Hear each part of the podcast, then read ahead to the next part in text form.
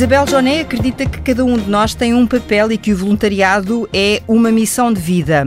Começou, no caso dela, aos 12 anos, entrou para o Banco Alimentar em 1993 e já dei aqui um salto enorme na vida desta mulher. A verdade é que 25 anos depois dessa data, o nome de Isabel Joné, uma mulher de 59 anos, cola-se à instituição que vive dos donativos dos portugueses e leva alimentos a 400 mil pessoas. É católica, sem alinhamento político, em casa cuida dos netos, faz tapetes de arraiolos, empalha cadeiras e encontra nos trabalhos manuais a calma necessária para criar projetos novos. Tempo extra, entre ajuda e outras coisas que hão de vir, afirma por várias vezes que é uma mulher de sorte e que a sorte pode fazer coisas. É licenciada em Economia, tem cinco filhos. O número 4 chama-se José Maria Joné, tem 22 anos, formou-se em Engenharia, está a tirar o mestrado em Gestão Industrial, acho que estou a dizer tudo certinho, ou não? A licenciatura em Engenharia e Gestão Industrial, o mestrado em Finanças. Assim é que é, pronto, percebi a coisa mal. A verdade é que a mãe fala, uh, e falava-me ontem mesmo ao telefone, de um jovem reflexivo e bondoso que muito cedo a obrigou a desacelerar para aprender a olhar para as coisas, olhar de ver, parar, prestar atenção ao que dizemos e como dizemos. O que é que o José Maria, que prefere que eu o trate por Zé, foi isso que me disse há, há breves instantes, então passará a ser o Zé Maria. Uh, o que é que o Zé Maria acha que acrescentou à vida da sua mãe? De facto, a minha mãe está sempre a dizer que eu tenho essa particularidade de, de ter muita calma e ser reflexivo não, não, até não concordava muito, achava que era um bocadinho insultuoso, está a dizer que eu sou mole, que não faço as coisas. Por oposição à mãe que, que anda a mil sempre, eh, tanto fora de casa, no banco alimentar, como dentro de casa, a fazer sempre imensas tarefas, a ajudar toda a gente. Eu, por oposição, era assim um bocadinho mais mole, demorava mais tempo a raciocinar e a perceber que a minha mãe queria que eu fizesse aquilo e, portanto, contrastávamos um bocadinho. A minha mãe sempre disse e, e eu antigamente tinha alguma dificuldade em digerir, mas depois fui percebendo que não era uma característica má e até podia ser boa. E pronto, é isto. E, e gosto de ter tido essa influência na minha mãe.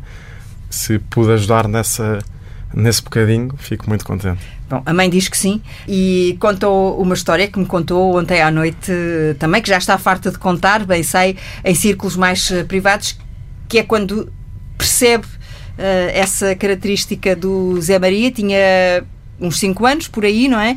E contava-lhe histórias, como contou sempre aos seus filhos, para dormir, uh, mas ele colocou-lhe uma pergunta que nenhum dos outros tinha colocado perante a mesma história. Uh, mas talvez até mais engraçado do que uh, nenhum dos outros me ter colocado essa pergunta é o facto de eu própria não me ter colocado a mim essa hum. pergunta. Era Natal e antes dos meus filhos adormecerem, conto sempre uma história, ou leio um livro ou conto uma história, sempre. Fiz isso a todos os filhos e, e era Natal e eu decidi contar a história do presépio e um, ao dizer de, depois Nossa Senhora batia às portas, não encontrava ninguém que a acolhesse. De repente houve um homem bom que disse: Podes ir para, uma, para aquele meu estábulo, está lá uma vaca e um burro, e tu ficas lá a passar a noite e, enquanto uh, esperam até ao dia seguinte. Uh, e uh, nessa altura o meu filho Zé Maria disse-me: Oh mãe, essa história está mal. E ele era muito pequenino. E eu disse: Zé, mas está mal? Como é que diz que está mal se eu já conto esta história aos manos? Tantas vezes, eu sempre ouvi esta história e ele disse: essa história está mal porque no estábulo só estava a vaca porque Nossa Senhora vinha montada no burro. E isto é uma coisa extraordinária porque é alguém que realmente aproveita o tempo dos outros hum. atentamente. É uma escuta ativa. Contar uma história não era apenas porque eu estava ali, ele queria prolongar um bocadinho do tempo da festa, mas também ele estava a ouvir cada pormenor dessa história. Então isso interpela-nos e desde pequeno que o Zé Maria interpela não só a mim, mas também a nossa família, fazendo perguntas que se calhar nós próprios fomos andando com a vida sem parar a pensar uh, até em coisas que fazem parte da nossa vida. Naquilo que tem sido o seu percurso até agora e as uh, suas escolhas, uh, elas são mais ponderadas em relação aos restantes membros da família? não sei se ponderadas é a palavra, porque. Toda a gente lá em casa pondera muito as suas decisões. Talvez eu demore mais tempo a ponderar e depois hum. chegue, se calhar, à, me à mesma conclusão. Mas, se calhar, depois nessa ponderação, reparem detalhes diferentes. fico preocupado com coisas diferentes do que o resto das pessoas da família. E, e pronto, Então- isto é uma coisa até soci- sociológica, como é que as pessoas pensam sobre as coisas. regressou em agosto de um programa de Erasmus no Japão. Acontece que entre a sua partida e o início desse programa sobravam ali uns dias, uns meses. Uns meses. Decidiu viajar, mas era preciso dinheiro para viajar. Primeiro a Nova Zelândia, depois o Vietnã, Hum. o Camboja. Pronto, para conhecer esse, esse mundo eh, precisava de ter dinheiro e decide eh, ir trabalhar como ilegal nas obras na Austrália. Fale-me dessa experiência. Pronto, eu não queria ir sem ser legalmente, mas eh, depois apercebi-me que não havia outra opção e decidi vou à mesma, vou tentar arranjar algum trabalho que pague por fora. E Mas depois longe de imaginar que ia trabalhar para as obras. eu já sabia que era a principal oferta Hum. lá para pessoas assim na minha situação. Mas depois acabei por trabalhar nas obras. Eu nem era trolha, porque pelo que eu percebi, trolha são os que estucam a parede e eu não sabia estucar a parede porque é, é muito complexo e por isso era só assistente de trolha, que era Ah, portanto ainda, era- ainda estava mais abaixo na Exatamente, hierarquia. aquele que mistura eh, o cimento para pôr na parede, o estuque.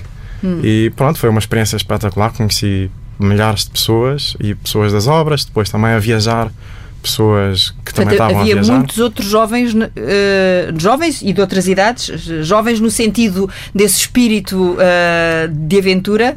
Sim, sim. eh, Não havia muita gente, era mais pessoas que iam eh, para a Austrália procurar eh, refúgio, procurar um sítio que pudesse dar-lhes alguma uma almofada financeira para depois voltarem às suas terras de origem. Muitos brasileiros, alguns portugueses também. Portanto, era um mielheiro. Exatamente. que Não era o caso do, do Também do Zé era um Maria. bocadinho. Sim, Era. mas era um mielheiro para consumo imediato, não é? Exatamente. Porque queria Sim, eh, sim, a sim. seguir aplicar aquilo nessa, nessa viagem e na vontade de conhecer novos mundos. O que é que conheceu? O que é que ganhou com essa, com essa experiência, o Zé Maria, que, que nunca poderia ter conquistado aqui eh, na sua casa, na sua zona de conforto? Olha, o, o que acho que, que mais é uma coisa interessante que é toda a gente hoje em dia viaja e eu quando estava no Japão eh, comecei com um pensamento que é as pessoas hoje em dia viajam, inclusive eu, e têm uma perspectiva completamente pontual do mapa. Eu entro num avião aqui em Lisboa, fecho os olhos, adormeço, ou vejo um filme, acordo e estou em Nova Delhi, ou, ou no Japão.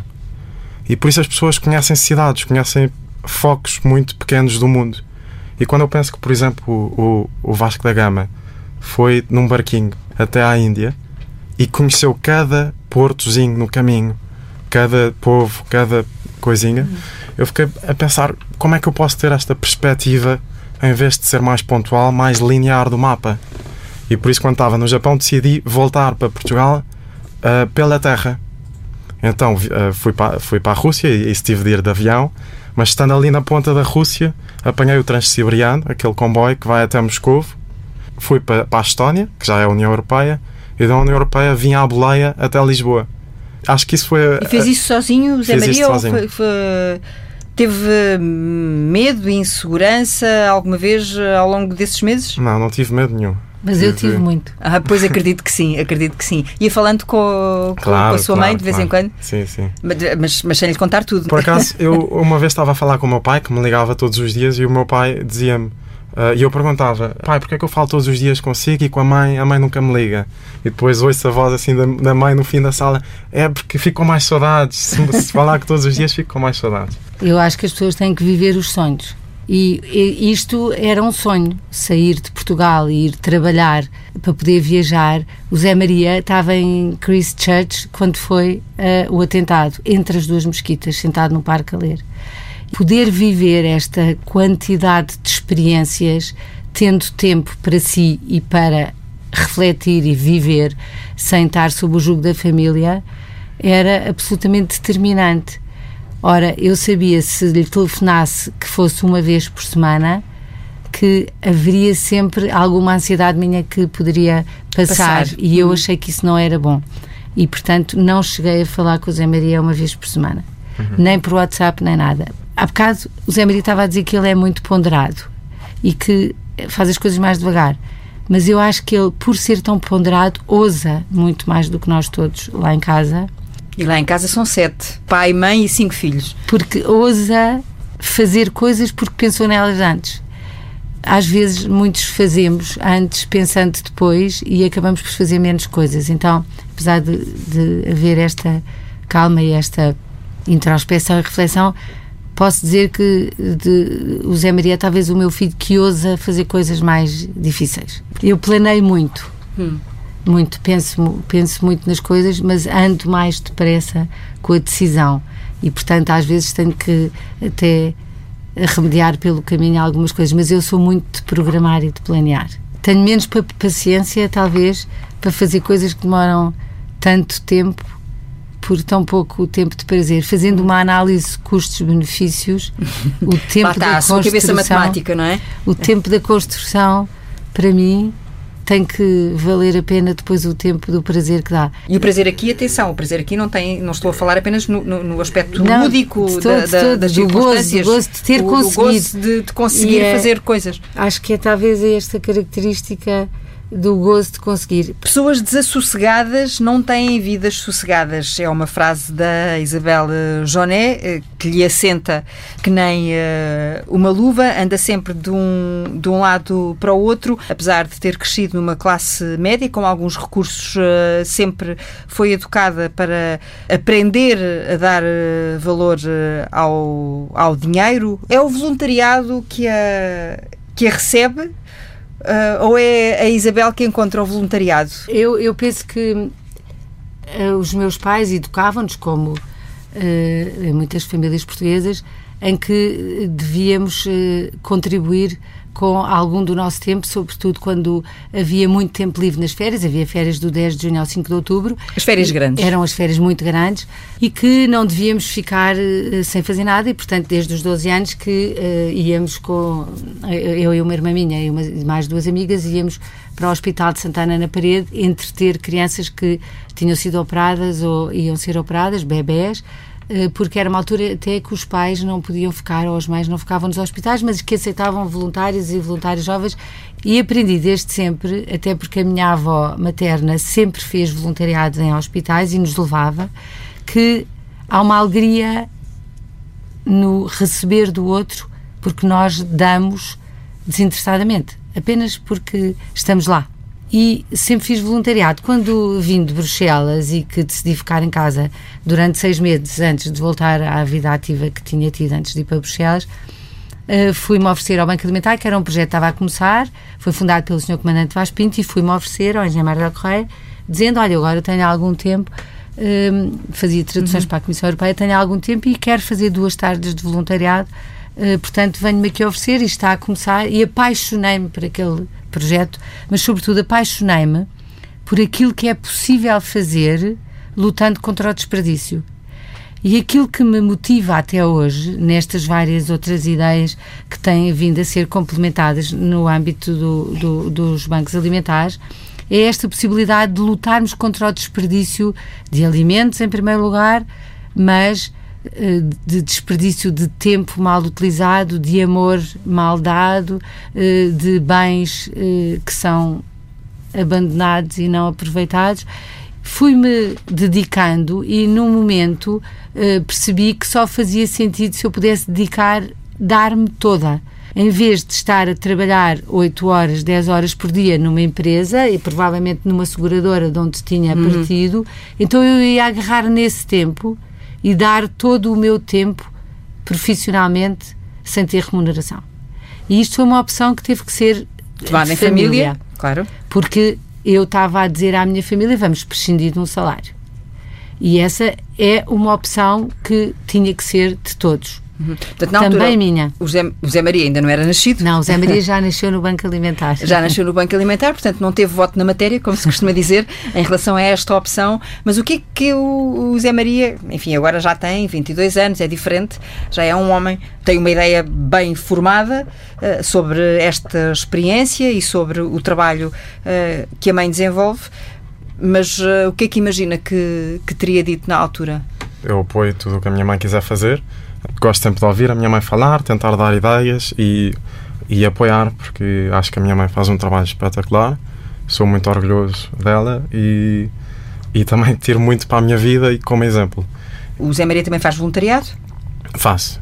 Não muito frequentemente. Quando faço, normalmente é no banco alimentar. Quando era mais novo, fazia mais voluntariado. Agora, na universidade, fiz menos, mas porque precisava de mais tempo para estudar ou porque outros interesses eh, se atravessaram no caminho? Uh, sim, também um bocado pelo estudo e também porque se calhar foi, foi um bocadinho preguiçoso, podia ter feito mais.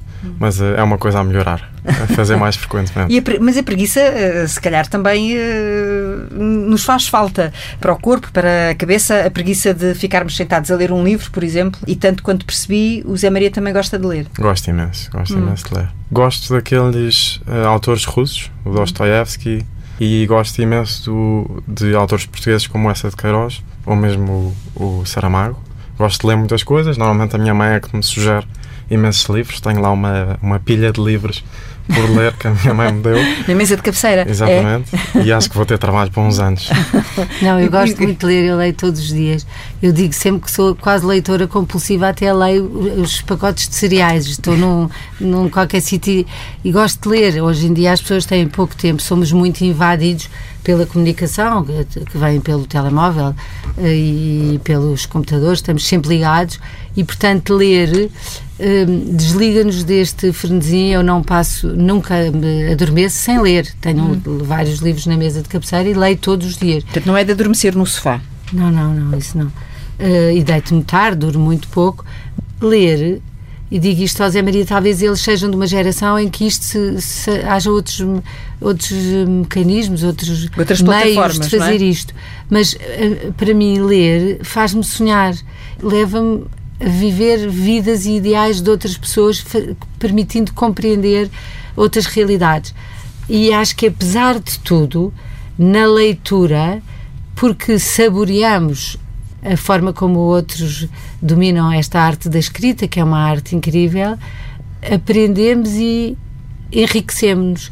Então, eh, aconselho sempre os meus filhos a lerem um, e aconselha os mesmos livros a todos os filhos ou vai olhando para cada um deles e vai. Todos os filhos são diferentes e uma mãe e um pai atento têm que saber que não há pior na educação do que padronizar ou formatar Sim. Aquilo que se dá aos filhos. Todos os filhos são diferentes, todos têm coisas diferentes para dar, mas nós também temos sempre algo diferente para dar a cada filho. O amor que damos e o tempo que damos um, até a quantidade de tempo que damos e a qualidade não é não pode ser igual para cada filho há uns que precisam de mais num momento há outros que precisam de menos há uns que precisam sempre uh, de alguma coisa mas isto reflete-se em tudo até na coisa mais simples de saber o que é que eles gostam de comer e quais são os pratos preferidos se nós gostamos mesmo dos filhos e queremos acompanhar o crescimento, acho que a primeira coisa que temos que fazer é dar-lhes muita liberdade e muita responsabilidade. O Zé Maria, nós moramos uh, em Oeiras e o Zé Maria veio, como todos os outros, vinham de comboio para Lisboa, mas vinham de comboio muito cedo. Hum. E eu uma vez fui chamada à escola do Zé Maria, ao diretor da escola, porque ele ia sozinho de comboio para Oeiras uh, com oito anos e o diretor da escola não achava que fosse correto. E aí eh, eu disse só ao diretor da escola, para mim educar não é aprender, é autonomizar e é ensinar a ser uh, íntegro e a ser responsável e portanto isso... E autónomo. Autonomizar, é tornar uhum. autónomo uh, uh, em tudo. Ora, uma criança de 8 anos pode apanhar o comboio da linha do Estoril não há nenhum perigo, apanha o elétrico, apanha o comboio, vai sempre acompanhado. Se eu andar sempre uh, em cima dele, não, não estou a ajudá-lo. Aliás, os meus filhos eram os que tinham mais tarde telemóveis na escola, o que até de alguma maneira causava algum desconforto. Desconforto. Lembro-me que o Zé Maria uma vez me disse: oh, mãe, mas eu sou o único da aula que não tem telemóvel. Eu disse: oh, filho, mas tem imensos teleimóveis, toma um cartão do telefone, porque havia uma data de telefones fixos que ninguém usa, porque não, eu não preciso de estar o tempo inteiro a telefonar para os meus filhos. E para mim, muitas vezes hoje os pais usam os telemóveis para controlar, quase como uma trela, mas até para se consolarem a eles próprios de tempos que não têm hum. para, de atenção que não então. É, então eh, podemos dizer que a Isabel Joné, apesar dessa vida tão preenchida uh, e dessa aceleração uh, permanente, tem o seu, os seus dias uh, de tal forma projetados e esquematizados que o tempo para a família nunca, nunca faltou. Acho que se calhar é melhor perguntar a Zé Maria. Ah. Não, nunca, nunca. Pelo contrário, acho que a minha mãe é das pessoas que eu conheço que consegue melhor conciliar tudo. Tanto o trabalho com a família, consegue arranjar ali uma maneira de fazer tudo e conseguir fazer todas as coisas bem. Hum. E acho que se calhar a, a melhor qualidade da minha mãe é ser uma conciliadora de tempos, de atividades, de afetos também. É, quando, se, quando, quando, se está num projeto ou, ou, quando se está num trabalho, tem que estar integralmente. Então, talvez a coisa mais importante que eu tento passar aos meus filhos é a gestão do tempo. Quando estamos, estamos. E, para mim, em primeiro lugar, está sempre a família. E, é, para mim, é fundamental que em cada momento saber definir quais são as prioridades. Da minha família foi sempre a primeira o que não nunca me impediu de trabalhar muito. Eu trabalho muito, trabalho 16 horas por dia todos os dias, trabalho sempre ao fim de semana. Mas isto nunca me impediu de, por exemplo, jantar sempre à mesa com os meus filhos, com a mesa posta e tendo sempre um jantar bom que eu acabo. Quando diz com a mesa posta é porque é importante essa paragem. Sim. Não é? Porque as pessoas comem, não é comer com um tabuleiro. Um tabuleiro no eh, colo. No não colo. existe isso. Uhum. Isso não, não, para mim não há não há o tempo de paragem. Pode ser um tempo curto, pode ser meia hora por dia, uma hora ou duas horas. Mas o tempo que temos para comer juntos é algo que serve para partilhar uma vida, para partilhar uh, momentos que são às vezes alegres, outras vezes tristes, às vezes de tensão, às vezes de uhum. irritação, mas até essa irritação que existe ou que possa existir é uh, se resolvida na partilha. E essa partilha é uma partilha de tempo integral, não, não queremos telemóveis à mesa. Pode ser menos tempo, mas é um tempo de mais qualidade. Então, temos que ir conseguindo encaixar os tempos naquilo que são as nossas prioridades e penso que a nossa família é claramente uma prioridade porque nos dá estabilidade. É, é importante esse respeito que, que cada um tem pelo percurso e pelas escolhas do outro, seja mãe, pai ou filhos. Dos meus cinco filhos, houve uma altura uh, que eu só tinha uma filha em casa, a mais pequena, que tem agora 19 anos. Uh, a minha filha mais velha é médica, já se casou e tem agora três crianças. O meu segundo filho mora em Madrid, o meu terceiro filho mora em Londres. O Zé Maria. E saíram com a crise. Saíram, foram, tempos de crise. foram procurar empregos melhores lá fora. Uh, estamos muito eh, ligados, isso hoje em dia é fácil. Faz-lhe falta o toque. Fazem-me falta os beijinhos. Hum. Fazem fa faz-me falta a intimidade do olhar. Os grupos do WhatsApp sem telas, são bons. Sem telas, não é? São bons, mas não, não, não consolam corações. E uh, e isso, isso faz-me falta. Tento, espero que um dia venham. Ainda tenho cá o Zé Maria, mas que se calhar tem que ir à vida dele, é o que for. É o, é que, for, for, sim. É o que claro, for, que seja faz parte. muito feliz. Tenho dois filhos em casa, consigo agora. Agora tenho dois filhos. E vocês sentem mais uma pressãozinha por serem os, os, os últimos dois ou os únicos dois agora uh, a estar mais, uh, mais perto também, sabendo até destas uh, saudades assumidas, desta falta de, de afeto do, do, do, dos outros filhos, dos outros irmãos, que vocês também devem sentir, não é? Essa, essa distância. sim, sim, sim. Eu tenho imensas saudades do, dos meus irmãos que estão fora. ainda bem que eles conseguem vir mais ou menos frequentemente para matar saudades mas uh, também sei que é normal as pessoas a certa altura saírem de casa. Não sei se, se vou para outro país, se não, mas sei que a minha vida toda quero ficar muito ligado à minha família, especialmente aos meus pais, hum. e acho que isso vai continuar a ser sempre um pilar da minha lista de prioridades. Vamos aqui falar um bocadinho sobre o Banco Alimentar, é, é, é incontornável, porque atualmente a Isabel Joné é a Presidente da Federação dos Bancos Alimentares, 21, Uh, estamos a falar de distribuição de alimentos que chegam a 400 mil pessoas e a 2.600 instituições. Eu sei que tem estes números na ponta da língua, eu tive de os escrever, não fosse uh, uh, falhar, mas cá estamos a falar de 120 toneladas de comida por dia que são distribuídas com a ajuda de 700 voluntários, sendo que ao todo são 40 a 42 mil na altura das campanhas. Terminou uma recentemente. O que é que mudou Uh, na realidade portuguesa nós, nós sabemos e tem falado sobre isso muitas vezes, mas o que é que mudou em si desde aquele tempo em que entrou uh, a guiar uma empilhadora no Banco Alimentar e, e a dimensão que hoje uh, a instituição atingiu? O, o Banco Alimentar é um projeto extraordinário. Primeiro pela transversalidade que tem na sociedade portuguesa, depois pela capacidade que teve e tem de mobilizar pessoas diferentes, de idades diferentes, com convicções diferentes, que se uniram em torno de um ideal comum. Depois, por, por esta confiança que uh, soube conquistar uh, na sociedade portuguesa, pela independência que conseguiu manter e uh, ainda pela inovação de todos os projetos e de todas as, eh, de todas as iniciativas e propostas que têm sido introduzidas na instituição. Quando cheguei ao Banco Alimentar de Lisboa, estava criado pelo Comandante Vaz Pinto, era uma instituição muito pequenina e aquilo que se fez naquela altura, porque havia uma equipe boa, foi ter um modelo de gestão. E com base nesse modelo de gestão, nós ajudámos, apoiámos grupos de pessoas que quiseram abrir noutras cidades. E, portanto, aquilo que temos feito é apoiar outras pessoas a fazerem um projeto idêntico. Portanto, em mais 20 lugares de Portugal, que sigam o um modelo, mas que sejam eles próprios a assegurar a sustentabilidade de uma instituição que tem um modelo de gestão.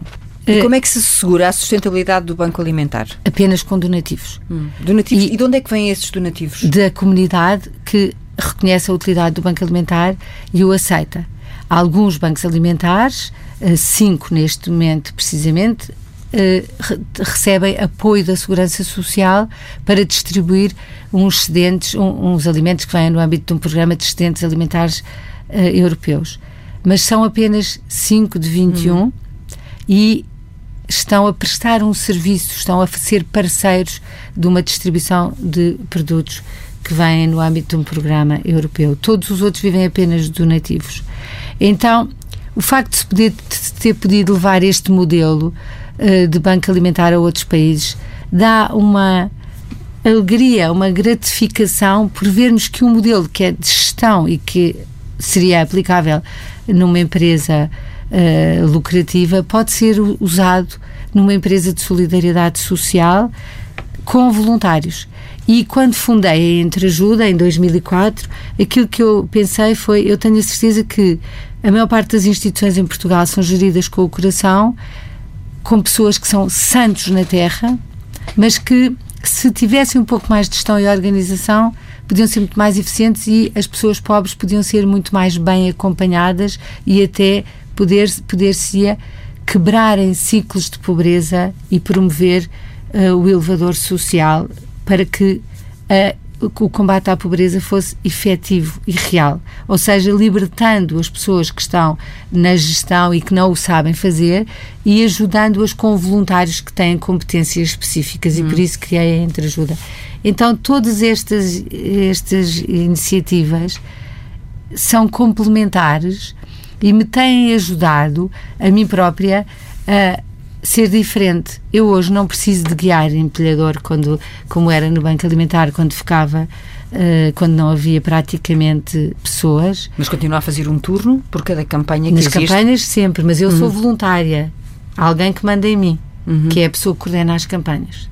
Então, o facto de ter sempre esta ligação ao terreno e se conhecer o mundo real fez com que nunca eu nunca perdesse de vista aquilo que é essencial e isso faz com que eu saiba que em Portugal continuam a existir bairros de barracas onde as pessoas vivem muito mal, com que eu, que eu saiba que em Portugal há um milhão de pessoas que vivem com menos de 250 euros por mês e que essas pessoas, se não fossem as instituições de solidariedade social e milhares de voluntários anónimos, não tinham uma vida digna. Isso obriga-nos a ter sempre um olhar real sobre aquilo que se tem feito, mas aquilo tudo que há ainda por fazer.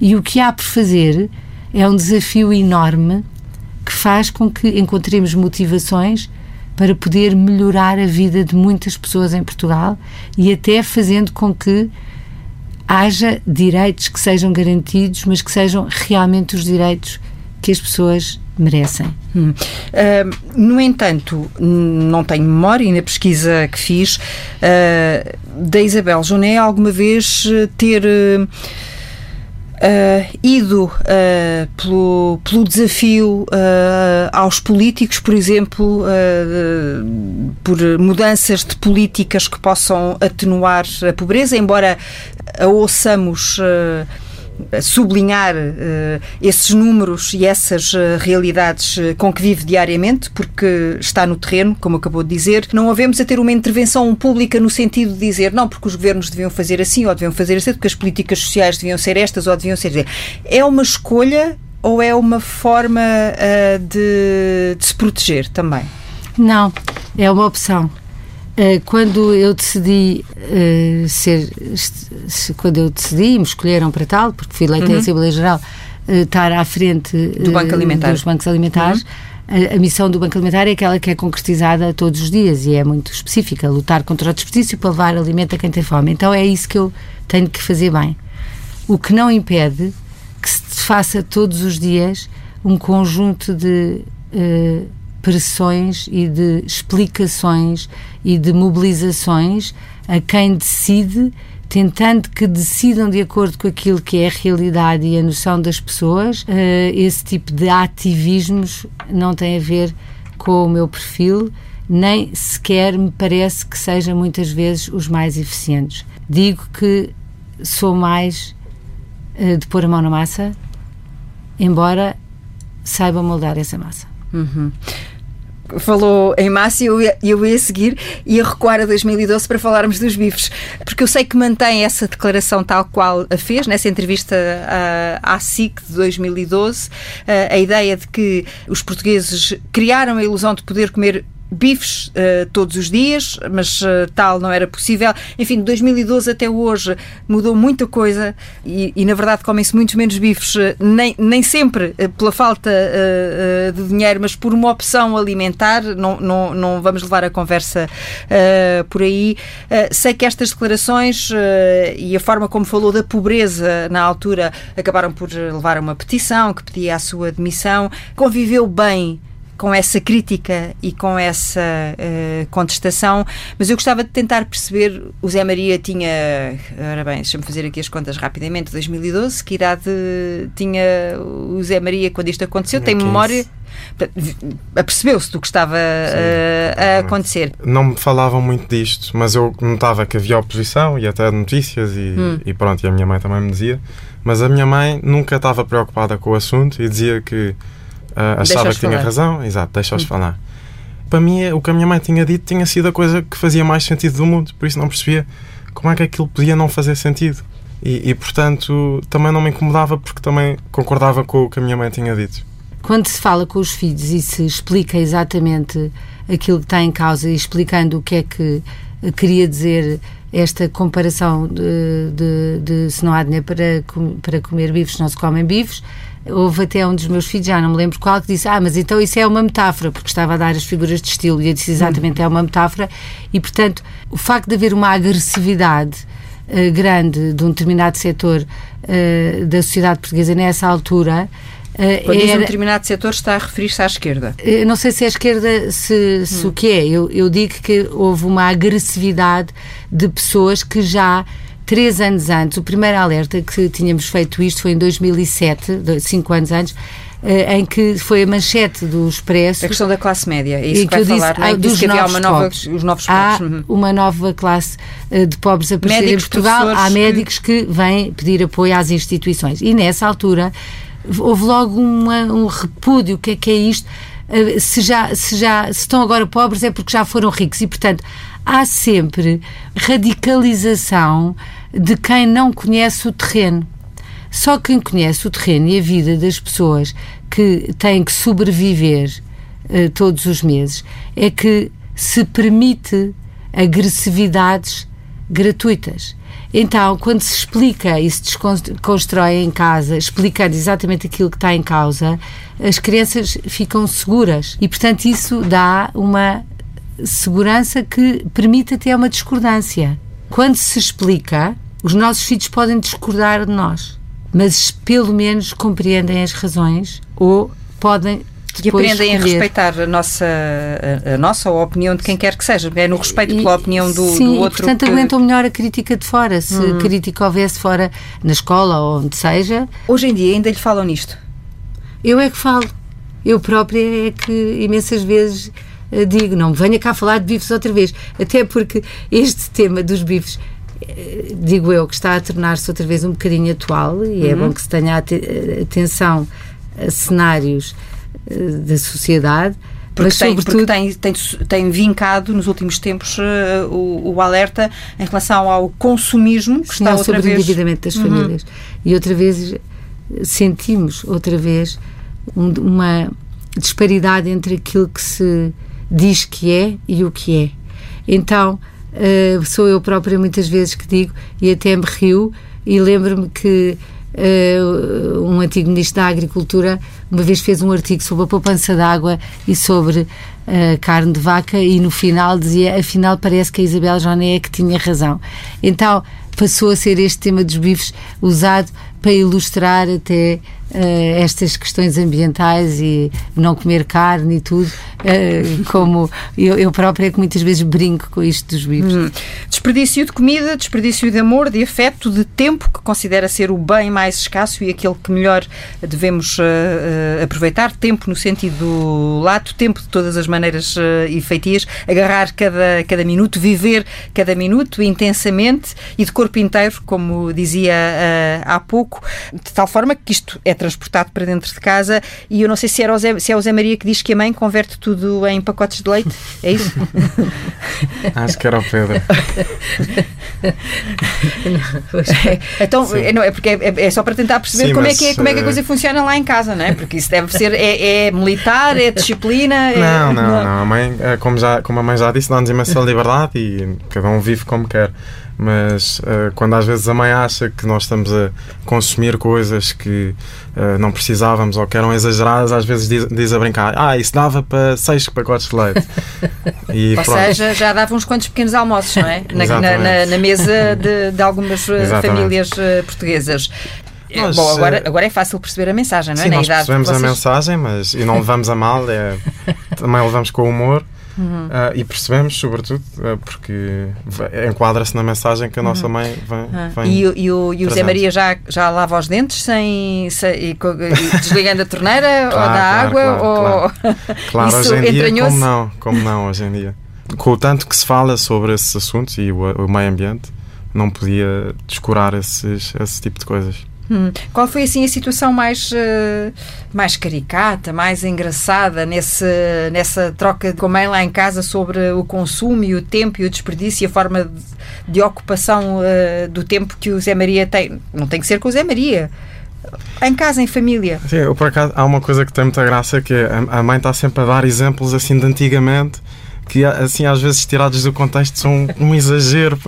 Então há, há uma que é uma vez que eu estou a tentar acender um radiador ou assim alguma coisa e estava a gastar imensos fósforos. E pronto, gastava um, dois, três fósforos, não conseguia acender aquilo. E a certa altura a mãe diz: A avó, antigamente, ia acender os fósforos ao esquentador que já estava aceso. Tá pronto, pronto. Claro que uns fósforos Eram custam outra... 30 cêntimos, mas, é, mas sim. Eram outras, uh, outras uh, uh, realidades. Não queria terminar esta nossa conversa sem falar com uma coisa que me pareceu bastante pertinente e que foi encontrar aqui num, numa entrevista que a Isabel deu, por um lado, o, o facto de, de, dizer por várias vezes uh, e de sublinhar a generosidade dos portugueses uh, que, que dão e a forma como a internet também tem ajudado, porque as pessoas dão mais, se puderem observar e saber. Uh, para quem estão a dar. Por outro, a ideia não tanto na questão alimentar, mas noutro tipo de campanhas uh, de doações, a forma como as pessoas usam as campanhas para se libertarem daquilo que já não querem e que nem sempre uh, está em condições e, que já nem serve. E fui dar com um exemplo que, que citou, uh, em que estava com um filho a participar numa campanha de doação de roupa para o Kosovo e, enquanto estavam a separar uh, as roupas, abriram uma caixa que tinha 40 sapatos sem par. O que é que isto diz uh, sobre, sobre os portugueses também? O, que reflexão é que, é que, é que nos traz? Os, penso que há aqui ainda uma ideia generalizada de que, como se diz no Brasil, pé de pobre não tem número e quando há alguma catástrofe ou alguma, alguma campanha, as pessoas querem participar, mas querem ajudar, mas já agora também se livram de coisas de montes que têm em casa e dão quase que indiscrimin indiscriminadamente. e muitas vezes não pensam que quem vai receber o que nós vamos dar são pessoas que perderam tudo ou muito e que estão à espera de um gesto verdadeiro de generosidade. Então, eh, há que fazer evoluir também esta cultura e esta forma do dar, que seja um dar em que se vê que do outro lado vai, há uma pessoa que vai receber, que tem uma expectativa de receber uma coisa boa, que é aquela que lhe faz falta e não aquela uh, que muitas vezes queremos uh, libertar ou queremos. Por outro lado, já tenho visto pessoas que têm dado roupa em péssimo estado, uh, roupa de bebê, mas que quando dão, veem o filho delas lá dentro e não veem o baby girl que tem o pé roto. Hum. E, portanto, há aqui uma mistura entre o querer despachar coisas indiscriminadamente e não se pensando que há uma pessoa que, vai, que as vai receber, mas outra que é eu vou dar porque foi do meu filho e aquilo era o baby girl que ele mais gostava e eu quero que haja um bebê pobre que tenha aquele baby girl. Uh, procuramos mesmo disseminar esta mensagem que as pessoas não se esqueçam quando querem partilhar e quando querem dar, se gostariam de receber aquilo que estão a dar. Eh, eu não pude deixar de reparar, peço desculpa, nós já estamos aqui uh, a lutar contra o tempo. Falou agora das pessoas pensarem quando, quando estão pensarem no tal bebê uh, que é o seu, não é? Dentro daquele baby grow e, e, de o quererem dar a um bebê pobre. As pessoas não podem simplesmente pensar que estão a dar a um, a um bebê. Quando Sei... se dá a um bebê, dá-se a um sobrinho, dá-se a um primo. Uhum. Quando se dá através de uma instituição, não se dá uh, a um bebê que se conheça dá-se a um bebê que se pensa que tem necessidades e, portanto, recorre-se a uma rede de ajuda para levar, para, levar, para, para, para levar isto. E na cabeça das pessoas, a rede de solidariedade apoia só pessoas em situação de carência. Uhum. E, portanto, eu vou dar algo porque há uma pessoa que precisa desse algo. Uhum. Fico com a ideia de que a Isabel não tem medo de usar as palavras o pobre, os bifes, eh, não tem medo das palavras. Mas porquê é que eu teria medo? esta é a minha vida há 25 anos e a realidade que eu enfrento é uma realidade que não se compadece com o medo de usar uh, palavras que podem ser mal interpretadas. Quem as interpreta é porque não conhece ou não quer ver uma vida uh, ou uma realidade que por vezes prefere não ver. Então eu não tenho que me incomodar com as palavras. Não usar palavras é empobrecer uh, a linguagem. E eu penso que nós devemos usar todas as palavras, não desvirtuando o seu real uh, significado ou sentido e, sobretudo, não indo em ondas do politicamente correto que só servem para nos desviar da atenção. Então, não encontro melhor forma de terminarmos esta conversa sem vos perguntar aos dois que palavra ou que palavras uh, definem a vossa relação de mãe e filho?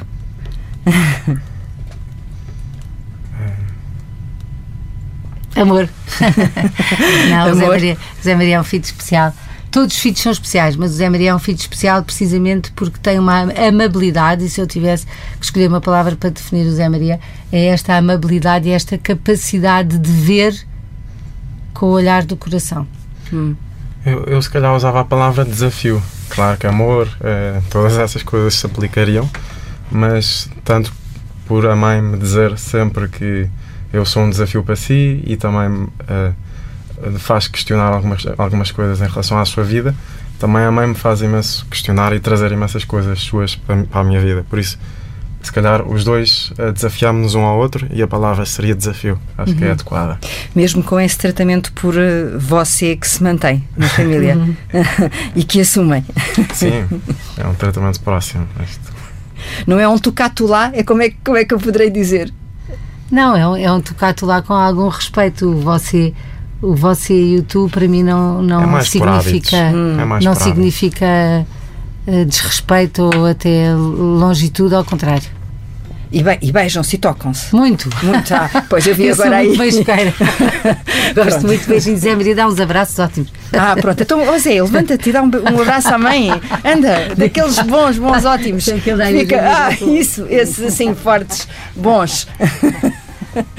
Muito obrigada uh, aos dois por esta obrigada. partilha, tanto mais uhum. uh, que terminou recentemente uma campanha do Banco Alimentar e que estamos nesta altura do Natal em que a partilha tem um sabor especial. Obrigado.